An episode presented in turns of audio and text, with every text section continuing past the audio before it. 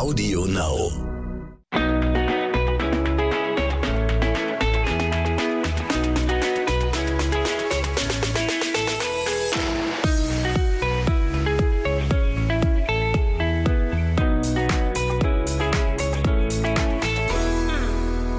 Herzlich willkommen zu einer neuen Folge von Zwischen Windeln und Social Media. Einen wunderschönen Tag wünsche ich euch. Heutige Anekdote des Tages ist, ähm, warum wir wegen Jonah unser Auto auf dem DM-Parkplatz äh, putzen mussten. Aber das erzählen wir euch dann zum Ende einmal. Ein Highlight. Ein Highlight. Unschön. Ach ja. Auf jeden Fall. Heute ähm, geht es um das Thema plötzlicher Kindstod. Und zwar sind wir darauf gekommen, da wir letztens mal wieder bei Instagram gefragt haben, welche Themen euch denn mal interessieren würden. Und da hatten wir nicht nur eine Nachricht dazu, wo stand, ähm, dass wir doch dieses Thema gerne mal ansprechen sollten. Und da wir dachten, hey komm, verkehrt ist es ja auf jeden Fall nicht, einmal drüber zu sprechen, ist das heute unser Thema. Und wir haben auch eure Meinungen ähm, aus Stories, nachdem wir gefragt haben, auch mit eingebunden. Genau, dann erstmal zum Thema überhaupt äh, für die Leute, die es nicht wissen, was der plötzliche Kindstod überhaupt bedeutet. Und plötzlicher Kindto Kindstod nennen Fachleute auch Sudden Infant Death Syndrome. Früher hieß es kurz äh, Krippentod. SIDS ist ein Sammelbegriff für ungeklärte Todesfälle bei Säuglingen. Also keine Krankheit, sondern das plötzliche Versterben eines Babys unter zwölf Monaten und äh, ohne eindeutige Diagnose. Das bedeutet ja plötzlicher Kindstod. Und so viel zur Definition. Das ist erstmal die äh, Definition zu dem, was natürlich super, super schrecklich ist. Und ja, jeder wird erstmal überhaupt mit diesem plötzlichen Kindstod konfrontiert, sei es im Krankenhaus, äh, durch die Hebamme, durch Frauenärzte und, und, und TV. Also man wird mit dem Thema plötzlicher Kindstod, wenn man werdende Eltern ist, immer konfrontiert. Ja, mal mehr, mal weniger. Ne? Das ist immer bei jedem anders. Ich habe da zum Beispiel, sag ich mal, wo es hieß, dass wir schwanger sind, nicht drüber Gedanken gemacht direkt. Also das war jetzt, das war dann irgendwie so ähm, bei der Hebamme die, als ich da einen Termin hatte, meinte sie, irgendwann demnächst werden wir das Thema einmal durchsprechen. Und da war aber erstmal wieder Haken dran bei mir, so vom Gefühl her. Und dann kam mir dann dieser eine Tag, ähm, wo wir bei der Hebamme waren und da hatte sie das einmal mit uns durchgesprochen, was das denn, was wir gerade vorgelesen, oder was Marco gerade vorgelesen hat, was das überhaupt ist, ähm, wen, was da passiert oder wie auch immer. Ne? Das ist, war dann das, was äh, sie uns erzählt hat. Aber was ja noch viel krasser war, also wir haben mit der Hebamme, erzählen wir gleich mal ein bisschen mehr drüber, was sie uns da alles erzählt hat. Aber dann hat man ja auch über Social Media Nachrichten gekriegt, ne? Wow, man ist so mitten in diesen, man baut sich so das Familiennest auf oder wie man das nennen möchte und ähm, macht alles für das Baby und tut und sei es am Anfang vielleicht auch nur dekorativ, weil wir sind ja auch Menschen, die eventuell von A nach B denken können. Und schon heißt es in den Nachrichten, ihr dürft das und das nicht tun. Ihr bringt euer Baby um. Das ist noch nicht mal da gewesen, das Baby. Aber ist okay. Ja, das ist äh, genau das Thema. Wir wurden mit dem Thema halt äh, grundsätzlich erstmal sehr viel öfter konfrontiert als vielleicht jemand anders, weil wir einfach so viele Nachrichten zu dem Thema bekommen haben. Da war Jenny schon schwanger. Wir haben es gerade öffentlich gemacht, dass sie überhaupt schwanger ist. Und dann kamen schon die ersten Nachrichten. Hör auf, dich so viel zu bewegen du tötest damit das Baby und mach das nicht, ess das nicht, hier und bla. Und da fing das Ganze halt schon an. Und ähm, ja, geht halt dann genauso weiter. Und dementsprechend wurden wir damit halt viel, viel intensiver auch noch konfrontiert und mussten uns dann ja gezwungen auch damit noch viel mehr auseinandersetzen. Haben natürlich diese Nachrichten dann teilweise einfach ignoriert und ähm, versucht uns weiterzubilden und selber zu einzulesen, was bedeutet plötzlicher Kindstod. Das war auch dieses Ding mit dem, mit dem Beistellbett, durch diesem Nestchen da außen drum, wo ich noch gesagt hatte, dass es extra nur Deko ist am Anfang und wir gucken hinterher noch, wie das alles wird und ne, dann auch rausnehmen, noch wenn der Kleine da ist. Jetzt muss man sagen, bis heute hat er nicht einmal im Beistellbett geschlafen. Oder zweimal? Doch, ein, zweimal hat er im Beistellbett geschlafen, richtig. Ja, aber ich muss halt natürlich wirklich sagen, dass alleine die Vorstellung, nur diese Vorstellung, wie hoch die Wahrscheinlichkeit wirklich ist, ähm, da sprechen wir natürlich nachher nochmal drüber, aber alleine diese Vorstellung, dass die Möglichkeit besteht, dass dein Baby einschläft und nicht mehr aufwacht, die macht in erster Linie erstmal Angst. Safe. So, und ähm, dann kriegt man halt noch eine Aufklärung bei der Hebamme zu dem Thema Plus, wie gesagt, vom Arzt oder im Krankenhaus wird sowas dann noch gesagt und ähm, dann steht man da natürlich erstmal mit dieser Angst. Weil keiner, keiner sagt einem, wie wahrscheinlich das ist so. Und dann hat man natürlich erstmal diese Angst und einige kommen damit dann halt mehr klar und andere kommen damit halt weniger gut klar. Mhm. Und ja, man trifft dann seine Vorbereitungen. Manche dann dementsprechend auch mehr, manche halt auch weniger. Ja, also ich finde, bei uns ging es eigentlich. Ich finde nicht, dass wir jetzt groß panisch gewesen sind in dem Thema. Also ich zumindest nicht. Ich weiß nicht, wie es bei dir ist. Aber ich meine, unsere Hebamme, die war super entspannt. Die hat uns halt immer wieder gesagt, was wichtig ist. Heißt, kein, kein Kissen im Bett, keine Decke im Bett. Äh, und was war das noch unter anderem? Baby soll auf dem Rücken schlafen. Und dieses Nestchen soll raus das sind so diese wichtigen Sachen. Aber sie meinte halt auch, das aller, allerwichtigste, die beste Prävention, die du machen kannst, ist nicht zu rauchen in den eigenen vier Wänden und dass die Eltern keine Drogen nehmen. Sag ich mal, das sind ja schon diese wichtigsten Präventionen. Und was mich halt so stutzig gemacht hat, so verwegen mit diesen Nestchen im Bett, was man ja nicht haben soll, ist, als ich dann im Krankenhaus entbunden habe und Jonah in dem Beistellbett lag mit einem Nestchen drum, mit so einem Ding, wo ich dachte, hä? Überall wird gepredigt, man darf das nicht, man darf das nicht, aber da im Krankenhaus ist das Standard, dass jedes Bettchen sowas hat. Vielleicht, weil sie direkt die Geräte auch da haben. Keine Ahnung. Um wieder einzugreifen. Also das habe ich mich halt echt gefragt. Ja, so dieses, komisch. Es wird einem Angst gemacht, dass man das auf gar keinen Fall machen darf. Ich meine, ich kann das verstehen mit diese, wenn es, wenn man das im Hochsommer vielleicht auch nicht machen soll, wegen dieser Luftzirkulationsgeschichten, ne? Wenn du dann so eine Dachgeschosswohnung hast wie unsere jetzt beispielsweise, wir haben ja auch hier gerade gefühlt tropische Temperaturen oben äh, ohne Ventilator geht das gar nicht. Wahrscheinlich schreien da auch schon wieder welche auf, die sagen, ohne Ventilator dürft, äh, mit Ventilator dürft ihr nicht schlafen, wenn ein Baby im Raum ist. Aber anders geht das nicht bei, bei gefühlt über 30 Grad da oben. Ja, natürlich ja. wird der Ventilator nicht direkt auf ihn gerichtet, nee, sondern halt in den Raum, sodass die Luft überhaupt zirkuliert. Aber jetzt zum Thema, wie haben wir uns auch jetzt erstmal darauf vorbereitet, bevor wir jetzt äh, eure Nachrichten abspielen, wo dann halt wirklich Stories auch von euch kommen. Ähm, wie haben wir uns darauf vorbereitet? Also ich habe ja gesagt, erstmal ist natürlich so, wenn man das erste Mal hört, so das Baby könnte einfach so einschlafen und versterben. Ich sage mal aus meiner Sicht, ich habe mich mit diesem Thema plötzlicher Kindstod noch nie auseinandergesetzt. Mir war bewusst, dass es das gibt, also dass ähm, Babys versterben, so, aber ich habe halt nie drüber nachgedacht. Und dann kommt der Moment, da wirst du auf einmal selber Vater und dann denkst du auf einmal drüber nach, beziehungsweise wirst auch darauf gestoßen. Und da war dann bei mir der Moment so, okay, wie müssen wir uns darauf vorbereiten? Die Hebamme hat uns halt dann so ein paar Tipps gegeben, aber halt alles auf entspannt, also gar nicht so mit Angst machen, sondern eher so, ja, achtet da drauf, achtet da drauf. Aber wir müssen selber sagen, da ist ja auch natürlich jedes Baby irgendwie anders. Ja, auf jeden Fall. Weil ähm, Jonah zum Beispiel, also dieses mit dem auf dem Rücken legen, einfach so, ohne Kissen, ohne alles, irgendwie einfach äh, ins Beistellbett, das hat bei ihm nicht geklappt. Nee, weder das eine noch das andere. so, das heißt, er lag jetzt die ersten Wochen, hat er bei uns auf dem Brustkorb geschlafen, mal bei Jenny, mal bei mir, aber so hat er erstmal auf unserem Brustkorb geschlafen, wo auch gesagt wird. Darf man auf gar keinen Fall eigentlich und ist kritisch. Ja, aber, also, aber was willst du machen? Also du kannst ja nicht dein Baby dann äh, einfach sich in den, also schreien lassen oder halt dafür sorgen, dass keiner schläft. Also das geht ja auch nicht. Ja, nee, da haben wir halt gedacht, bevor er alleine liegt, irgendwie, dann lassen wir ihn auf unserer Brust schlafen. Und das hat ja auch gut funktioniert. Und dann, irgendwann hat man immer so geguckt, okay, was kann man jetzt ausprobieren? Was geht als nächstes? Dann hat er ja auch auf dem Kissen drauf geschlafen, weil er irgendwie da viel besser drauf geschlafen hat, als wenn er nur, wie Marco sagt, ohne irgendwas da lag.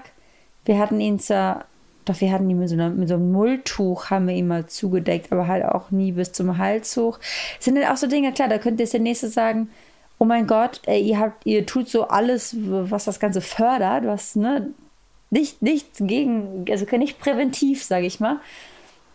Aber also das Wichtigste, wie gesagt, was die Hebamme meinte zu mir, ist, dass nicht geraucht wird in der Wohnung und dieses, dass die Eltern ähm, keine Drogen nehmen. Und was auch richtig präventiv ist gegen plötzlichen Kindstod, ist das Stillen. Das habe ich auch schon gelesen, weil Babys ja automatisch auch immer wieder wach werden nachts, um zu trinken. Und das ist auch halt eine sehr gute, ein Schutzmechanismus ist, damit Babys nicht versterben. Und das haben wir ja auch. Also ja. ich still ja irgendwie zwei, dreimal in der Nacht auf jeden Fall. Und ähm, Vorher war es ja teilweise sogar noch öfter, ja, als er noch ähm, ganz klein war. Ja, ganz, ganz klein war. Ganz, ganz klein. Er ist immer noch klein, aber nicht mehr so ganz, ganz, Jetzt ganz ist er klein. einfach mal fast fünf Monate alt. Aber ja, die Zeit vergeht schnell. Auf jeden Fall ist es ja so, wie gesagt, man setzt sich dann mit diesem Thema auseinander und es kommt dann doch irgendwie alles anders, weil das Baby das halt so gar nicht möchte. Ja, vor allem, weil, genau, weil Babys sind ja nicht nach so einem illustrierten oder wie auch so ein Babybuch, so eine Anleitung, wo dann steht, du machst dann jetzt das mit dem Baby und dann das und dann das und das und dann das. Das wäre ja schön, wenn das so klappt, aber für Babys gibt es keine Gebrauchsanweisungen. So eine, äh, am besten so eine Babyborn, die du hinlegst und die Augen gehen automatisch zu. Das ist ja eine Baby Annabelle. Entschuldigung. Ach nee, die weint. Babyborn macht die Augen zu. Hast ja, du recht. Siehst, oha. Oh mein Gott. Ich habe gewonnen. Der Mann kennt sich mit Puppen aus. Oh yeah. ja, genau. Aber wie gesagt, zum Thema plötzlicher Kindstod werden wir jetzt einmal eure Nachrichten abspielen. Ja, ähm, wir haben da ja mal da, gefragt. Ja, und da kamen wirklich, wirklich viele Sprachnachrichten wieder und ähm, für uns ist es jedes Mal wieder schwierig natürlich zu filtern. Aber ähm, wir sind immer mega, mega dankbar für die ganzen Nachrichten und wir versuchen natürlich dann beim nächsten Mal immer andere Leute mit einzubauen und ja, wir hoffen, das hat jetzt ganz gut geklappt. Also schauen wir mal. Jetzt kommen eure Sprachnachrichten. Hallo Jenny und Marco. Ja, also bei uns war das auch so ein ganz großes Thema tatsächlich, zumal ich ja sowieso immer so ein Schissbüchs war. Ähm, genau, hatte ich auch ziemlich dolle Angst gehabt um meinen Kleinen am Anfang. Ich muss ehrlich sagen, also jetzt mit seinen fast zehn Monaten ist da immer mal so noch so ein Moment, wo man denkt, ah, okay, aber jetzt mittlerweile hat sich das eigentlich ganz gut gelegt. Ähm, ja, wie gesagt, also ich habe am Anfang halt Decken, Kissen nicht mit ins Babybett, hatte auch allgemein immer Angst, bin aufgeschreckt und ja, also wie gesagt, ich sehe das eigentlich so, nichts mit ins Babybett rein, gucken, dass das Kind nirgendwo gegenkommt und ja, so war ich dann eigentlich recht beruhigt. Hallo. Ähm, wir haben uns dementsprechend, damit wir schneller handeln können, also damit sowas nicht passiert, haben wir uns diese Sensorplatte von Angel Care geholt. Wir sind auch sehr mit denen zufrieden tatsächlich. Und ähm, die reagieren halt, wenn der kleine Atemaussetzer hat, dann tut es einmal piepen, wovon der Kleine praktisch erschrecken tut. Und dann ähm, weiteratmet und wenn das dann noch 20 Sekunden immer noch nicht der Fall ist, kommt ein dauerhafter Alarm, von dem mir wach wäre. Und dann kann man halt auch viel, viel schneller handeln. Und deswegen finde ich das eigentlich ganz praktisch, auch gerade für so die fürs erste Kind. Ja, hallo ihr Lieben. Ähm, ich habe jetzt auch vor kurzem, also vor knapp fünf Monaten, habe ich auch meinen Sohn bekommen. Und natürlich haben wir uns auch mit dem Thema auseinandergesetzt. Ähm, ja, ich muss ehrlich sagen, ich habe viel damals dazu gegoogelt und gelesen und hier und da, was man ja eigentlich nicht machen soll mit dem Google. Das ist ja dann immer so, ja, wird man meistens noch mehr verunsichert, aber trotzdem setzt man sich ja irgendwie mit dem Thema auseinander. Und ja, habe dann auch mit meiner Hebamme darüber gesprochen und habe auch all die Punkte, sag ich mal, eingehalten und sowas. Dann kam halt der kleine Mann dazwischen, weil der meinte so, nee, ich möchte nicht auf dem Rücken schlafen und hm, alleine schlafen finde ich auch blöd und nachher, ich sag mal, vier, fünf Nächten, wo man dann gar nicht geschlafen hat, weil er halt immer nur auf einem schlafen wollte, und man dann halt noch mehr Angst hat, dass er halt irgendwie ja, erstickt oder sowas, haben wir dann gesagt, gut, dann lassen wir ihn halt auf der Seite schlafen. Also ich persönlich mache mir nicht so viele Gedanken über den Kindstod, weil ich eine Person bin, die sich sehr viele Gedanken macht, gerade weil ich das allererste Mal Mama geworden bin. Da ist man ja halt noch mal ein bisschen ängstlicher, hat ist vorsichtiger ähm, und äh, ich sag mal, heutzutage lassen sich viele Mütter auch von den sozialen Medien so ein bisschen ähm, verunsichern, gerade so bei den ganzen Erkrankungen. Man sieht ja auch viel und häufig liest man Texte äh, über Kindstod, über andere Erkrankungen und so. Deswegen mache ich mir persönlich da keine Gedanken. Es ist allerdings wirklich ein wichtiges Thema, worüber man sprechen sollte. Aber ähm, das macht halt einfach keinen Sinn, weil wenn man sich darüber Gedanken macht, dann, dann dauert das halt Tage. Ne? Man denkt so, Gott, mein Kind, äh, wird es jetzt auch wird es irgendwann mal passieren oder auch nicht. Äh, deswegen sehe ich das persönlich als, man hat es halt im Hinterkopf, dass es halt sowas gibt, aber mach mir halt da keine Gedanken drüber. Und ich würde vielen Müttern raten, sich darüber auch keine Gedanken zu machen. Aber es muss natürlich halt jeder selber wissen, weil jeder Mensch ist individuell, jeder Mensch denkt anders über dieses Thema. Und ich lege den Müttern nur ans Herz, sich da wirklich keine Gedanken drüber zu machen. Und ja, also es ist meine persönliche Meinung. Aber wie gesagt, ich hatte ja vorher schon gesagt, das muss jeder selber für sich entscheiden und Hallo liebe Jenny und Marco, und zwar ich komme aus Hamburg, bin mittlerweile 27 Jahre alt und habe mein Kind durch eine Totgeburt, durch einen plötzlichen Kindstod äh, in der 32. Schwangerschaftswoche, 34. Schwangerschaftswoche, man ist sich ja nicht ganz so einig, äh, 2014 verloren. Und zwar bin ich regelmäßig zum Frauenarzt gegangen. Ich habe erfahren, dass ich schwanger war in der sechsten Woche und äh, hatte aber keine Risikoschwangerschaft, durfte alles machen und ja, dann bin ich immer zu den Kontrollterminen gegangen. Der Arzt hat immer gesagt, es ist alles okay und ich muss mir da keine Gedanken machen, musste mich auch nie schonen oder so. Dann bin ich in den achten Monat reingegangen und dann hieß es so, ja, ich darf nicht mehr so viel Fahrrad fahren, weil ich habe sehr viel Sport gemacht. Und ja, dann bin ich irgendwann hin zum Arzt, weil ähm, ich äh, mein Bauch hart wurde und dann habe ich so das Gefühl gehabt, also es könnte ja losgehen und ich bin dann zum Arzt hin, habe den Arzt dann geschildert, so dass ich Verdacht auf Rückenvenen wurde dann am CTG angeschlossen und ja, da war keine einzige Wehe zu sehen. Dann bin ich wieder nach Hause, es war auf einem Freitag. Und dann hieß es, machen Sie sich ja gar keine Gedanken, Sie haben nichts, es ist alles okay. Die Herztöne waren noch zu sehen und zu hören. Und ja, dann bin ich nach Hause, ohne natürlich Gedanken zu machen. Dann habe ich mich schlafen gelegt abends auf dem Freitag. Ja.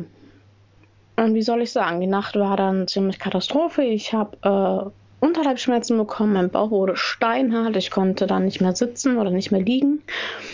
Bin dann durch die ganze Wohnung gelaufen, der Frauenarzt meinte aber, das sei normal. Ich hatte dann bei ihm angerufen, äh, auf dem Samstag, äh, in der Klinik. Und die meinten, das kann dann schon mal vorkommen. Ich sollte dann den Montag zum Arzt wieder hin.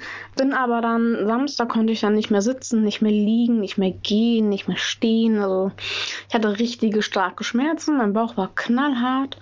Ja, dann bin ich ins Krankenhaus rein. Am Samstagabend nach meinem Armbrot und dann hieß es so, ja, wir finden keine Herzzone mehr. Dann kam die Frauenärztin dahin und ja, dann lag ich noch komplette fünf Tage, wo habe ich dann versucht, noch Wehen zu bekommen. Also ich habe einen Wehentropf bekommen. Man hat mich im Auge behalten, ähm, ob das jetzt schlimmer wird oder nicht.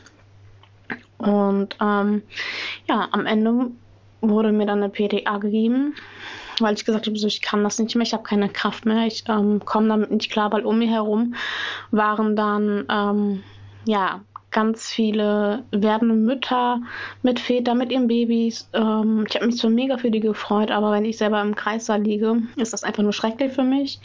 Oder war es zu, zu dem Zeitpunkt. Und dann habe ich mich mit einer Seelensorgerin von der Kirche unterhalten. Und sie wusste, dass ich eine Totgeburt bekomme. Sie wurde mir zur Seite gestellt, damit ich reden kann.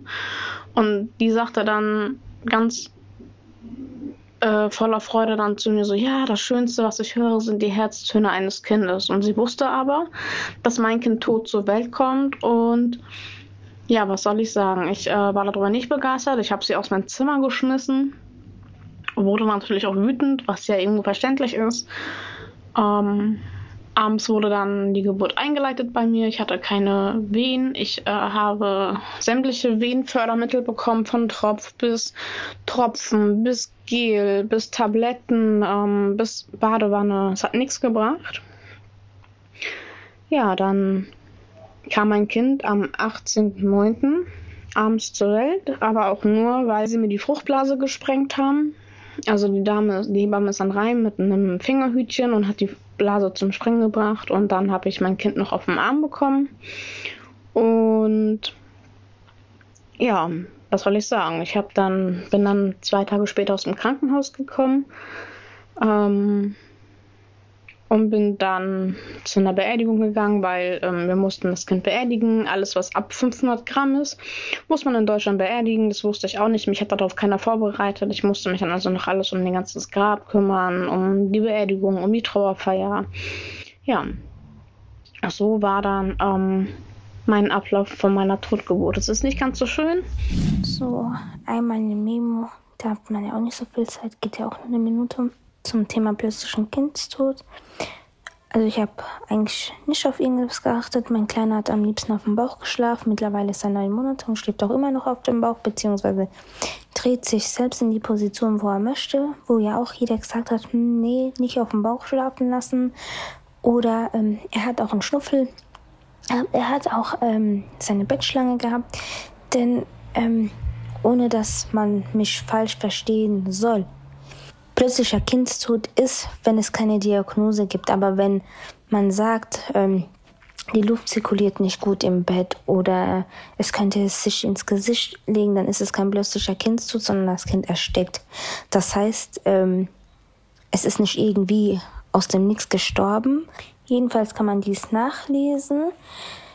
Der plötzliche, plötzliche Kindstod tritt gar nicht so oft ein, wie man das so thematisiert. Natürlich sollte man das thematisieren, denn es passiert, aber nicht so ähm, im Übermaß wie, also ich kann es jetzt irgendwie nicht erklären, aber ich glaube, ihr versteht schon, was ich meine. Jedenfalls habe ich relativ wenig auf, also natürlich habe ich mir auch meine Gedanken gemacht, so die erste Nacht, wo er auf dem Bauch schlafen wollte, habe ich auch öfter mal geguckt, aber die Kinder bewegen ihren Kopf, wenn sie ähm, irgendwas im Gesicht haben in der Regel. Das wollte ich nur damit sagen. Und ich bin auch dazu achtfache Tante und ich muss sagen, alle Kinder haben auf dem Bauch geschaffen und alle Kinder haben es immer gut gemacht und haben auch reagiert, wenn irgendwie was im Gesicht war, sei es mit Weinen oder einfach das Gesicht wegdrehen oder oder oder. Also ich wollte ganz kurz meine Geschichte dazu erzählen für die Podcast-Folge. Es war ja so ein halber Vorschlag von mir, sage ich mal. Ähm, ich bin 35 Jahre alt, habe zwei Kinder. Meine große Tochter ist 13. Da muss ich ganz ehrlich sagen, habe ich mir keine Gedanken darüber gemacht. Ich war halt sehr jung und ähm, mein zweites Kind habe ich dann vor viereinhalb Jahren bekommen. Und ich habe in der Schwangerschaft immer geträumt, dass ich vor einem Sarg stehe. Und bin immer weinend wach geworden. Und ähm, ja, aber meine Tochter war halt kerngesund. Äh, alle Untersuchungen waren immer gut und normal unauffällig und auch der Kaiserschnitt ist ganz normal verlaufen. Da war auch alles in Ordnung. Und wo sie dann vier Wochen alt war, war ich kurz auf Toilette. Sie war am Schlafen und wollte mir die Haare föhnen. Und mein Gefühl hat gesagt, geh gucken, irgendwas stimmt nicht. Und genau so war es. Sie lag schon auf dem Sofa, war komplett weiß. Die Lippen, Hände und Füße waren schon und habe halt dann den Krankenwagen gerufen. Und wir hatten es leider zweimal. Das zweite Mal war meine Tochter vier Monate alt und ähm, ja, da hat der Monitor, den wir dann nach dem ersten Mal bekommen haben, Alarm geschlagen.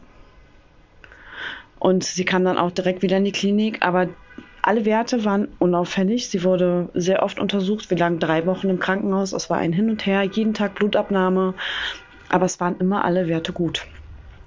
Und leider ging es beim zweiten Mal nicht so schnell mit dem Zurückholen und dadurch schielt sie und hat halt massivste Probleme mit dem Darm. Und seitdem an kämpfen wir jeden Tag für die kleine Maus, dass sie sich weiterhin so gut entwickelt und noch mehr aufholt, aufholt was ihr leider noch fehlt. Also wir haben darauf geachtet, dass kein Kissen oder Decken im Bett sind, nur im Schlafsack und ja, dass er sicher schläft und nicht so oft auf dem Bauch dreht, nur unter Aussicht und ja.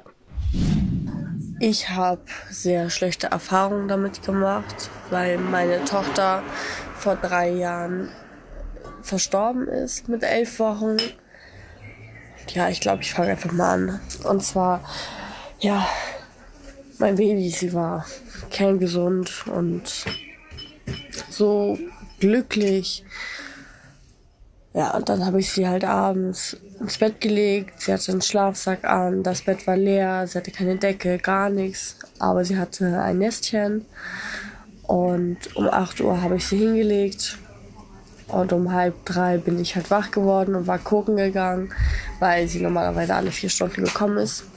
Mal habe ich sie halt angefasst und dann war sie schon ganz kalt und dann haben wir den Rettungswagen gerufen, die ersten Maßnahmen gemacht, aber es war leider zu spät. Die Rettungskräfte haben es noch eine Stunde probiert, aber es hat leider nichts mehr gebracht. Deswegen ja, auf jeden Fall habe ich halt noch zwei Kinder bekommen in den dreieinhalb Jahren. Und die haben beide ein Überwachungsgerät gehabt und der eine hat es noch, worüber ich auch sehr, sehr dankbar bin, weil äh, ich glaube, ohne das Gerät würde ich gar nicht mehr schlafen.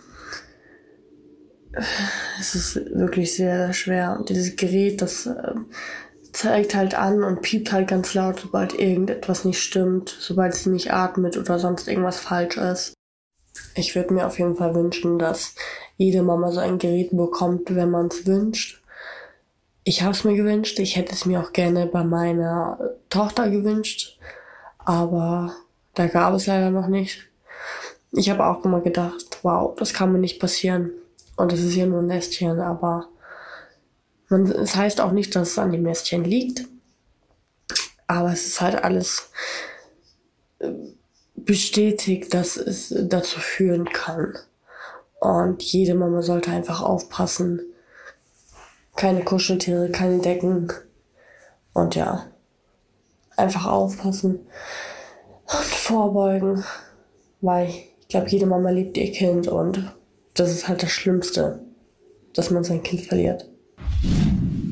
Ja, vielen Dank für diese tollen Sprachnachrichten beziehungsweise fürs Teilen eurer Erfahrungen und auch dabei so unglaublich ehrlich zu sein, auch ähm, mit euren Stories und überhaupt diese Stories zu teilen. Das find, finden wir so krass. Auf jeden Fall.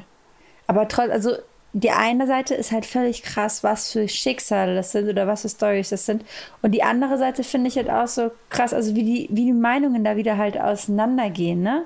Ja, auf jeden Fall. Also wir haben jetzt auch noch so Nachrichten bekommen, da wird Jenny jetzt einmal ganz kurz nochmal vorlesen. Genau, es wollte halt die, nicht jeder über die Nachricht schicken, deswegen genau. haben wir genau. gesagt, lesen wir auch mal ein, zwei Texte vor. Und zwar hat die liebe, ich glaube, Jessie ähm, geschrieben, Plötzlicher Kindstod ist ein schweres Thema. Meine Schwester hat es im Jahr 2011 bei ihrem Sohn erlebt und ich persönlich habe es im Jahr 2019 mit meinem Sohn erlebt.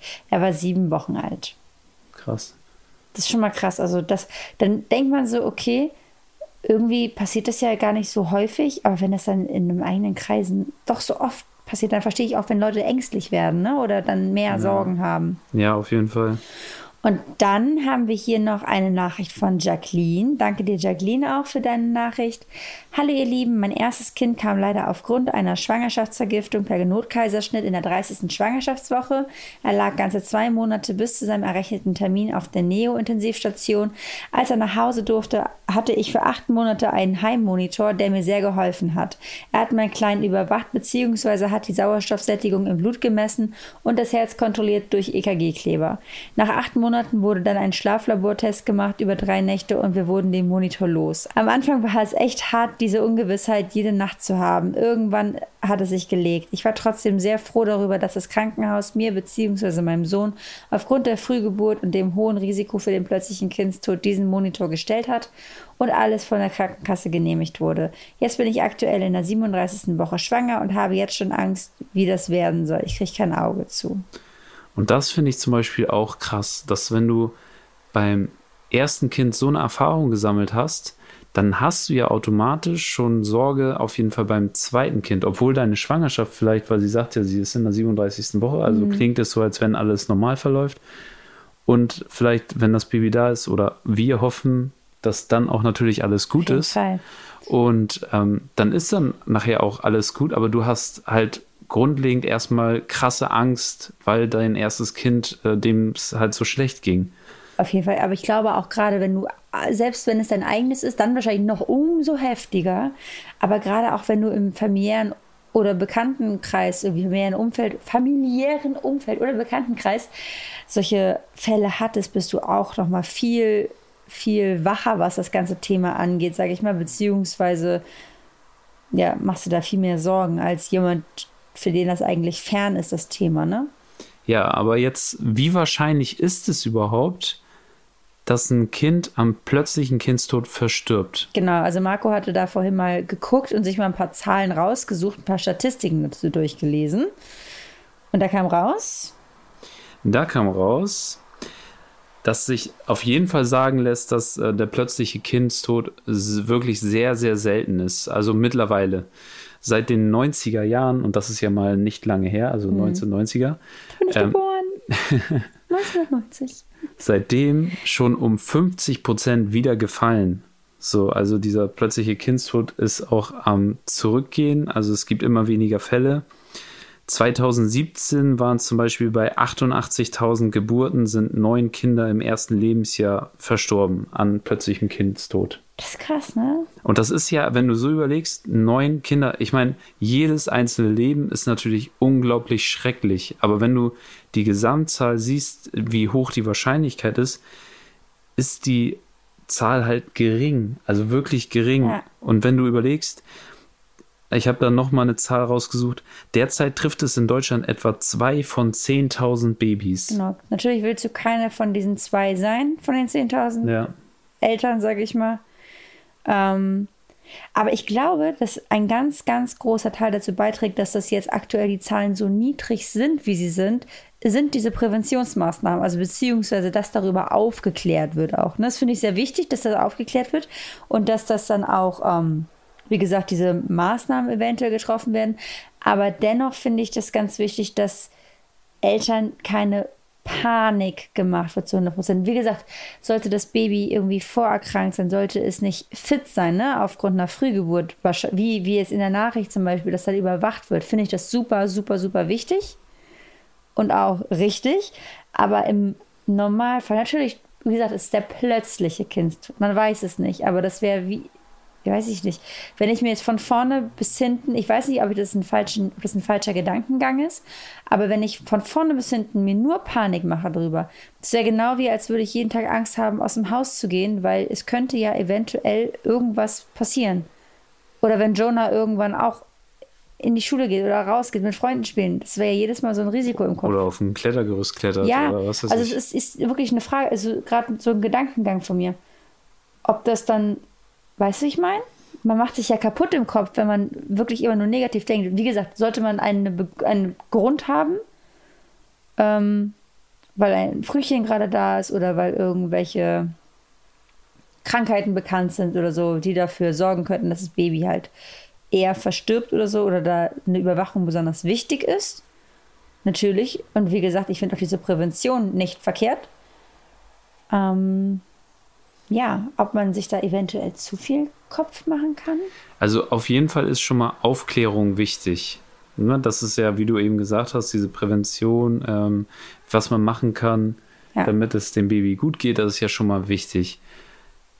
Ich glaube, das ist aber auch dieses, diese menschliche Psyche, die ähm, diese Wahrscheinlichkeit halt vielleicht gar nicht so berechnet, sondern eher auf die emotionale Basis das zieht und einfach nur hört, oh Gott, mein Kind könnte sterben. Mhm. So, und das ist ja natürlich das, was ähm, ich ja auch gesagt hatte. Ich habe, als ich das gehört habe, auch natürlich erstmal Angst so, ne? Also ja. was, was könnte passieren? Ja. Einfach einschlafen und nicht wieder aufwachen, das ist ja, ist ja grausam, das ist gruselig so. Auf jeden Fall. Und ähm, deswegen diese, also es macht ja im Endeffekt, diese, diese Aufklärung macht natürlich im ersten Moment Angst. So, und dann kommt natürlich, was machst du daraus? Mhm. Äh, schaffst du es, also bei uns war es ja so, wir sind dann in den Alltag mit Baby reingeschlittert und haben gemerkt so, oder haben uns dann einfach gar nicht mehr so viele Gedanken darüber gemacht, weil das Gefühl, dass er auf meiner Brust geschlafen hat, hat sich eher sicherer angefühlt, als dass er woanders lag, fand ich. Ja, das war so, war so mein Gefühl. Und ähm, es, er, er war ja auch ruhiger dann. Also er hat dann sich auch beruhigen lassen auf der Brust und hat dann aufgehört zu weinen und so. Und deswegen war es eher so ein sicheres Gefühl. Und ähm, obwohl man sagt, dass man das halt nicht machen soll. Und wir haben das halt von auch ganz vielen Leuten so Nachrichten bekommen, wo dann gesagt wurde, ja, mein Sohn oder meine Tochter äh, von Anfang an Bauchschläfer und was soll ich machen? So. Ja. Also wie willst du, wie willst du, kannst dein Kind ja nicht immer wieder umdrehen. Nee, eben, vor allem jetzt, sage ich mal, gerade, also viele stellen ja am Anfang auch fest, dass das Kind auf dem Bauch besser schläft. Das war bei uns jetzt nicht der Fall. Beziehungsweise doch auf der Brust, ne, da ging es auch besser. Aber wenn ja. er jetzt einmal im Kissen geschlafen hat oder so oder auf dem Kissen, dann hatten wir ihn auch auf dem Rücken gelegt. Mm, jetzt aber zum Beispiel seit ein paar Wochen dreht Jonah sich ja wie so ein Weltmeister und wacht, also ich wach dann auch ganz oft auf und er liegt auf dem Bauch und schläft auch auf dem Bauch. Und ja, jetzt ist das so. Und dieser plötzliche Kindstod ist ja auch nicht nur in den ersten drei Lebensmonaten, sondern geht ja, das ist ja bis zum zwölften Lebensmonat. Und von daher haben wir da jetzt auch keine Chance mehr, ihn zu kontrollieren, ob er auf dem Bauch oder auf dem Rücken schläft. Aber hattest du auch schon den Moment, also ich hatte das, dass ich dann mal zwischendurch wach geworden bin oder wenn er jetzt mal tagsüber geschlafen hat und man war wach, dass man auf einmal guckt und genauer hinguckt. Ob er wirklich auch atmet. Ob er atmet halt. Ne? Ja. Ne? Also dieses, dieses so, dass man so einen kurzen Panikmoment hat, so, warte mal, so, es sieht zu friedlich aus gerade. Ja, ja, das habe ich auch schon. Das habe ich auch nachts manchmal, dass ich so einfach hochschrecke, so random. Ja. Und immer so denke, okay, okay, alles gut ich kann weiter schlafen. Ja, also. Ganz, also, wie gesagt, auch wenn wir jetzt so vom Gefühl gar nicht so mega beängstigt sind über das Ganze. Klar ist es etwas, das wünscht man niemandem und das möchte man auch überhaupt nicht wahrhaben, dass es sowas gibt eigentlich und es, obwohl es es gibt, das ist uns auch bewusst. Aber trotz, dass wir, sage ich mir, nicht übervorsichtig und ängstlich sind mit dem ganzen Thema, haben auch wir trotzdem immer noch zwischendurch diese Momente, wo wir denken, oh Jemine. Ne, weil man will halt trotzdem immer noch mal checken, ob es dem Kleinen gut geht und ja, das dann echt doch irgendwie. Weil man, wie gesagt, man kann sich davon nicht befreien. Da hilft dir nicht die beste Gesundheit, da hilft dir kein Geld der Welt, da weißt du, du weißt nicht, was passiert in der nächsten Sekunde so ungefähr. Du weißt ja. nicht. Ja, aber am Ende sollte man sich halt tatsächlich, und da haben wir viel, viel mehr Nachrichten zu, dazu bekommen, ich lasse mich nicht verrückt machen oder das wäre verrückt, wenn ich mich verrückt lassen machen würde, weil ähm, das, ja, also es ist wirklich unwahrscheinlich, dass das passiert. Klar, es gibt Fälle und da haben wir jetzt natürlich auch Nachrichten gehört, die sind super schlimm und da habe ich, haben wir auch immer direkt zurückgeschrieben, ähm, wie leid uns das tut, unser Beileid und so und das, ähm, dass ihr trotzdem eure Stories halt mit uns geteilt habt und jetzt auch so in unserem Podcast teilt, das ist halt einfach mega krass ja, und auch super, super stark, sowas äh, öffentlich zu erzählen.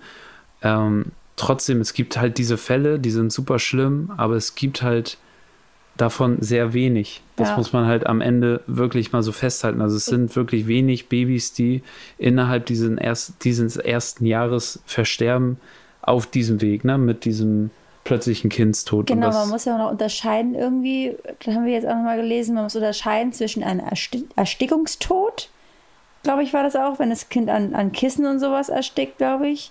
Weswegen es ja wichtig ist, sowas aus dem Bett rauszulassen, wenn das Baby darin alleine liegt. Und wirklich diesen plötzlichen Kindstod. Der war doch dieses, wenn du wirklich nicht definieren kannst, woran das Kind gestorben ist, richtig? Ja, aber das ist allgemein, glaube ich, schwierig. Also wir hatten natürlich auch gelesen ähm, und da stand, dass es bei der Obduktion nachher schwierig ist festzustellen, ähm, woran ist das Baby jetzt wirklich verstorben, beziehungsweise ist es wirklich dieser plötzliche Kindstod oder ein Erstickungstod. Also da ist halt nicht die hundertprozentige Sicherheit. Das stand da. Ähm, ja. Ja, aber deswegen kannst du ja diesen Erstickungstod sozusagen ja schon mal ausschließen, indem man dicke Kissen, Decken, Kuscheltiere und sowas erstmal vom Baby weglässt, wenn es alleine schläft. Ja. Ja, aber am Ende ist es halt auch jedem seine eigene Entscheidung, wie er das Gefühl hat, wie sein eigenes Baby am besten schläft. Das und, auf jeden Fall. Und wie es am sichersten schläft. Also wir haben auch schon Fotos geschickt bekommen, wo Kinder in so riesen Bettchen mit Bettenkissen und allem so richtig gemütlich eingekuschelt sind und schlafen. So, das haben, hatten wir ja auch bekommen. Ja, wie Da- gesagt, Jonah hat auch seinen Kopf im Kissen gehabt, aber er hat sich da nie draufgelegt irgendwie. Und er ist ja sehr Hals. Ja, er hat, er hat relativ, also er hat sehr, sehr früh seinen eigenen Kopf hochgehoben und dementsprechend hat er auch sein Gesicht wegbewegt, wenn er irgendwas vor dem Gesicht hatte. Ja. So, das äh, mochte er immer schon von Anfang an nicht. Deswegen haben wir uns automatisch schon natürlich ein bisschen sicherer gefühlt, was das auf jeden Fall betrifft. Also wenn er jetzt auf dem Bauch liegt und sich das Gesicht in Richtung äh, Matratze dreht, dann dreht er sich auch wieder weg und ist unentspannt halt. Ne? Also Trotzdem guckt man immer noch mal zweimal und denkt sich, ah, okay, nee, er macht das alleine. Das, dann Ja. ist man immer beruhigt, wenn man dann sieht, er hat es von alleine geschafft. Ja. Nee, aber das, das hat er ja auch schon sehr, sehr früh gemacht. Ja, ne? Also sobald man gesehen hat, sein Gesicht geht irgendwo in Richtung Kissen, hat er es selber weggedreht. Und ich glaube, da, also da haben wir ja auch Nachrichten bekommen, dass es auch viele Babys auch so machen, dass die halt selber so diesen Kopfdreheffekt so haben halt, ne? Also Ja, dass sie ja. direkt sagen so, oh, ich kriege keine Luft mehr, ich drehe meinen Kopf weg. Ich meine, das so. ist all das, was wir euch so erzählen können, was wir per Nachrichten kriegen. Ne? Das ist nichts Genau. wissenschaftlich belegt ist oder sowas. Das ist das, was wir lesen von euch Ja, und hier mal so ein bisschen mit euch teilen. Deswegen, jetzt, wenn der nächste, wenn das nächste Mal jemand kommt und sagt, ja, das ist aber so, nein, nein, Jenny und Marco haben gesagt, das ist nicht so. Wir können auch nur Erfahrungswerte hier mitteilen und so ein paar Statistiken, die wir gelesen haben. Genau, also wie gesagt, wir haben halt nur Zahlen dazu rausgesucht, wie oft das wirklich vorkommt und äh, haben jetzt aber nicht äh, zu 100% recherchiert, wie man das wirklich immer verhindern kann, weil da gibt es keine Zahlen zu und äh, das ist auch ganz schwierig zu sagen. Klar kann man jetzt sagen, vermeidet alles Mögliche, damit es nicht passiert.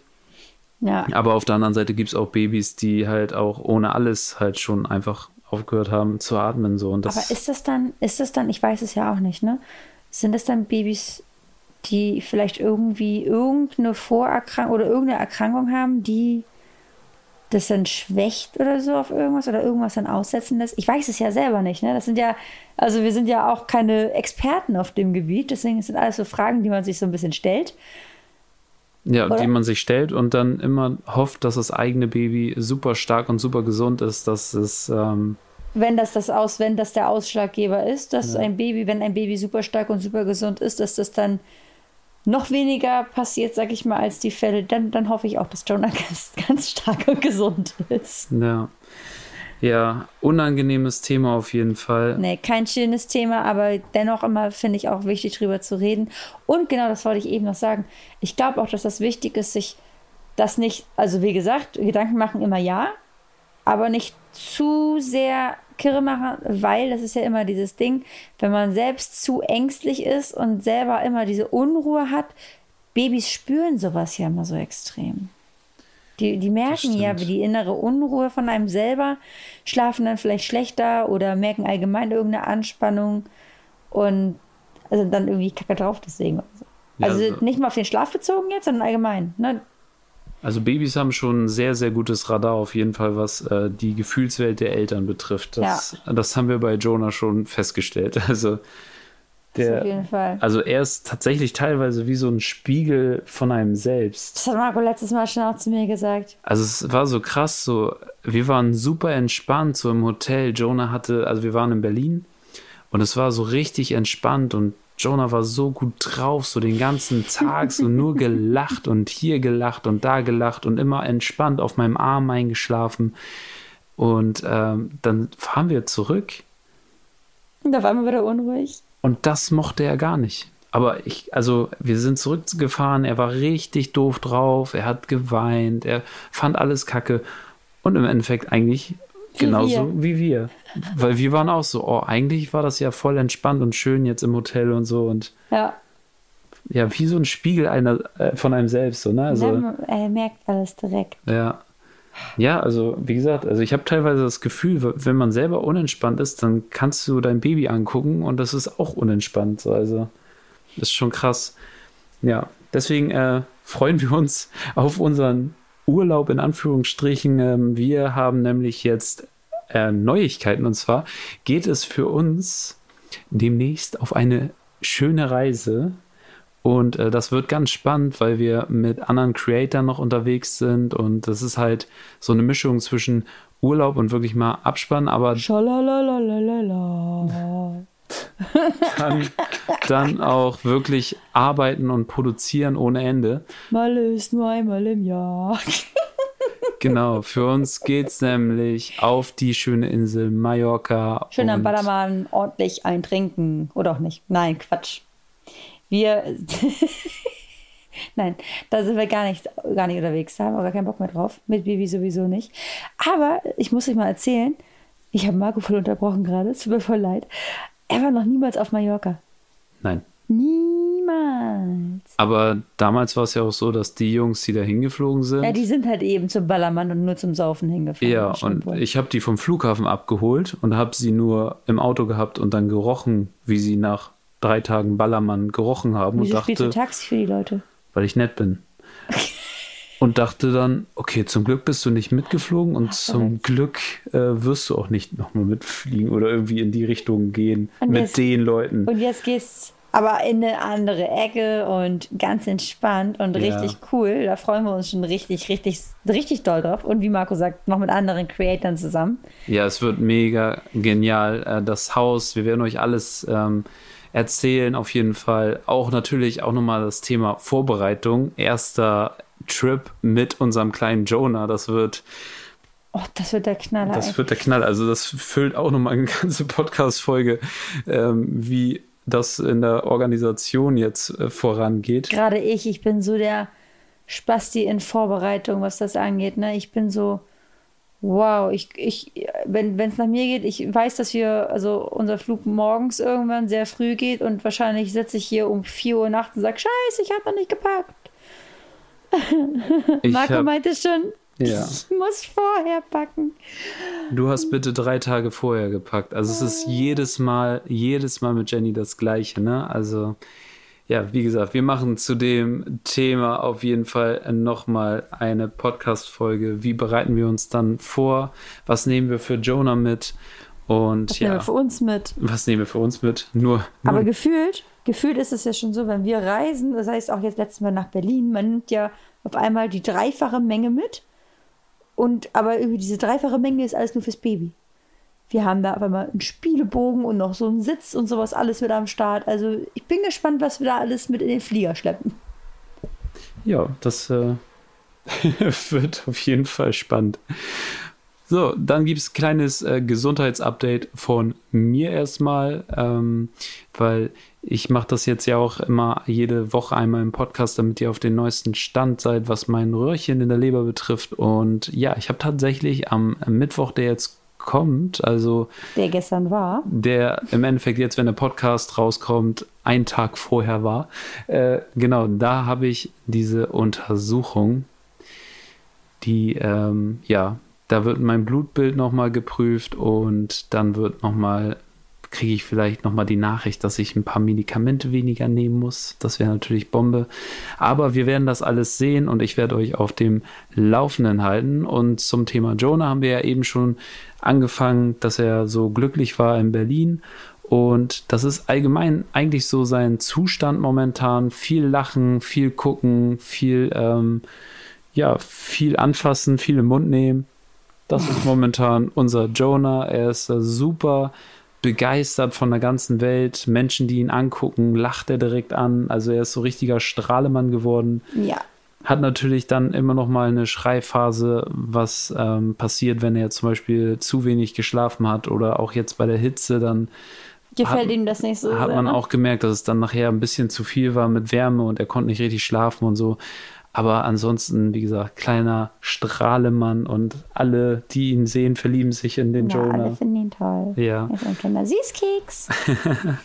Ja, und deswegen Jonah geht's auch super und er trinkt fleißig, er nimmt richtig gut zu. Er ist jetzt bei 8,4 Kilo. Mhm. Das ist äh, schon ordentlich, würde ich sagen. Und ja, ist äh, auch ziemlich groß. Ein großes Baby. Jo, aber süß. So, und dann kommen wir zur, Alltagsanekdote. ja, unsere Story aus unserem Alltag, die wir einmal die Woche mit euch teilen. Hm. Also, es hat angefangen mit, es war einmal, wir waren im Auto und wollten gerade zu Freunden fahren. Und äh, auf einmal höre ich nur so ein und ich denke so, ups, hat Jonah jetzt gerade in die Windeln gemacht oder hat er nur gepupst? Und dann gucke ich so und das erste, was ist das Einzige, was ich zu Marco meinte, ist Scheiße, Scheiße. Tu irgendwas, die Windel läuft aus. Der Kleine hat, uiuiuiui, da lief alles aus der Windel raus. Also ich weiß, Mamis und Papis, ihr kennt das ja bestimmt mit den Kleinen. Da gibt es immer mal den einen oder anderen Windelunfall. Aber diesmal lief das nicht den Rücken hoch oder sowas, sondern alles seitlich. Ich meine, wie gesagt, das ist wahrscheinlich jedem von uns mal passiert, wo wir kleine Babys waren. Ne? Aber das will man nicht im eigenen Auto haben. Ja, vor allem, ich bin gerade am Fahren gewesen. Jenny sitzt hinten bei Jonah und sagt, oh nein, oh nein, Ich glaube, Marco hat. er den, läuft aus. Ich glaube, Marco hat den Ernst der Lage nicht verstanden in dem, in dem Moment. Doch, habe ich, aber was soll ich machen? Ich kann ja nicht direkt auf der Straße nicht anhalten. so sehr. Und dann kam, Die Feuchttücher waren auch noch alle. ja, dann kam Jennys Aussage, oh nein, und die Feuchttücher sind alle. Ich kann es nicht mal wegwischen. Oh nein, oh nein. Und ich, oh. Aber da war mir das Damn. Ausmaß des Problems auch noch nicht so bewusst. Dann sagt Jenny zu mir, da hinten kommt doch DM, fahr auf den DM-Parkplatz und du musst schnell Feuchttücher holen. Ich so, alles klar. Wir, also um das nochmal äh, nachträglich, wir hätten nicht bei DM auf den Parkplatz fahren sollen, sondern wir hätten bei Obi auf den Parkplatz fahren sollen. Für einen Eimer, mit dem ich sein Kaka aus dieser Sitzschale, aus seinem Babysitz rausnehmen konnte. Wie aus einem Ruderboot. Wie, Was wie, gerade unterzugehen droht. wie, ja, wie Wasserschippen auf dem Ruderboot. So habe ich mich gefühlt, als ich da versucht habe, mit diesen Mini-Feuchttüchern seinen Kaki aufzuwischen. Was war das? Das war so, als, als wenn man mit einem Feuchttuch durchs Meer geht und versucht, das Meer aufzuwischen. So hat, das, so hat sich das angefühlt. Es hat einfach kein Ende genommen. Äh, Ich habe währenddessen dann Jonah gewickelt. Das äh, war dann mehr, mehr oder minder machbar. Einigermaßen. Die hatte so die Wickelauflage dabei. Dann äh, das Ganze im Auto war dann halt entspannt, das ging. Und Marco hat dann außerhalb des Autos irgendwie probiert, das Desaster äh, ja, zu reinigen. Ja, Leute, die vorbeikamen, geguckt haben, ich am Wischen, ich habe eine Schicht nacheinander von diesem Sitz gezogen und festgestellt, es ist da auch reingelaufen. Und noch eine Schicht tiefer. Und noch tiefer. Und was richtig lustig war, Geht's ganz unten in der, in der Plastikschale selber, ne? Da war dann auch noch so eine kleine Pfütze, aber das sah aus wie Wasser. Das heißt, irgendwie müssen die ganzen Sitzbezüge gefiltert haben, wie ein Kaffeefilter. Und Jenny hat dann den letzten Rest da unten noch rausgewischt. Ich meinte, hä, ist das, ist das Schweißwasser? Und sie so, nee, auch Kacker. Ja, also haben wir den ganzen Sitz auseinandergenommen. Ja, und wer sich jetzt fragt, äh, wie wir ihn dann nach Hause gekriegt haben, das darf keiner hören. Ha, ha, ha, ha. Nee, wir waren halt zum Glück nicht mehr weit weg von unseren Freunden. Äh, und die zwei, drei Minuten Autofahrt, die wir noch vor uns hatten, musste ich ihn dann hinten auf den Arm nehmen. Aber wir hätten ihn nicht in dieses vollgekackte Ding reinsetzen können. Nee, in die, du meinst in die Plastikschale. Das ja. Die nicht mehr, also wie gesagt, der ganze Sitz war voll bis oben hin. Das ging nicht mehr. Ja. Und dann haben wir nämlich direkt bei unseren Freunden, wir kamen da rein, die haben uns ausgelacht erstmal, wie wir da reinkamen mit diesen ganzen Bezügen. Und den Abend, wo wir da waren, haben wir erstmal die Sachen gewaschen. Und da es ja so heiß war, ist alles richtig schnell getrocknet zum Glück. Deswegen äh, haben wir Sachen durchgewaschen, dann zum Trocknen rausgelegt und sind dann nach Hause gefahren, hinterher wieder mit sauberem Kindersitz zum Glück. Ja. Oh. Das war unsere schöne Story. Aber Ja. das Auto ist sauber geblieben, auf jeden Fall. Zum Glück. Ja. Richtig Glück gehabt. Also, das war heute an sich, wie gesagt, erstmal ein ähm, ja, sehr schweres Thema, ein Thema zum Nachdenken und ähm, ja auch für Eltern ein Thema, wo man sehr viel drüber nachdenkt oder nachgedacht hat. Und ähm, wir sind sehr, sehr dankbar für eure ganzen Nachrichten und die, ähm, ja, diese Sprachnachrichten, die ihr uns auch geschickt habt, wo ihr eure Schicksale halt auch geteilt habt.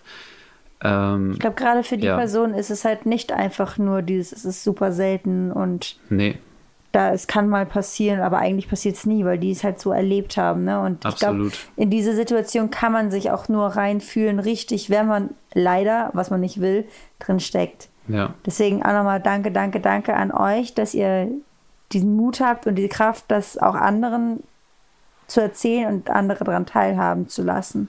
Ja, es ist ja auch eine Art von Aufklärung. Also man muss halt wirklich festhalten, so schlimm diese Schicksale auch sind, es ist sehr unwahrscheinlich. Und trotzdem ist es aber auch, die erzählen einem ihre Erfahrungen und man lernt daraus und äh, kann für sich dann vielleicht sein, seine Schlüsse ziehen. Also ich würde sagen, äh, keine Panik, aber drüber nachdenken ist immer gut.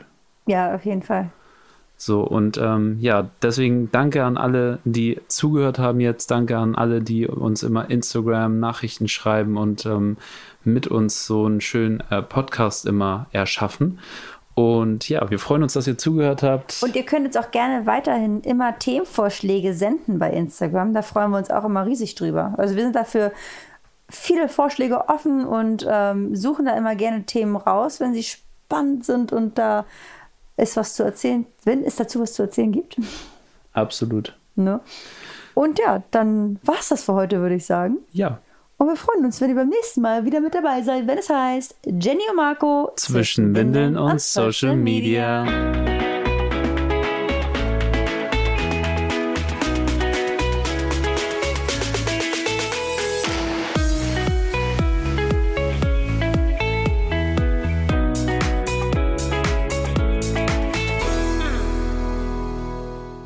Dieser Podcast ist jetzt vorbei, aber wir hätten noch einen anderen Podcast-Tipp. Worum es genau geht, erzählt euch die Moderatorin am besten selbst. Hallo ihr Lieben, ich bin's, eure Judith Williams. Habt ihr Lust, mit mir das Geheimnis starker Frauen zu lüften? Dann habe ich großartige Neuigkeiten für euch. In meinem neuen Podcast Go Girl Go spreche ich mit Powerfrauen aus Politik, Film, Social Media und der Wirtschaft darüber, wie sie es geschafft haben, ihren eigenen Weg zu gehen und was wir davon lernen können. Hier erfahrt ihr Tricks, Tipps und Weisheiten, die euer Leben wirklich verändern können. Seid ihr dabei? Dann hört doch mal rein bei Go Girl Go und abonniert die Show in eurer liebsten Podcast-App.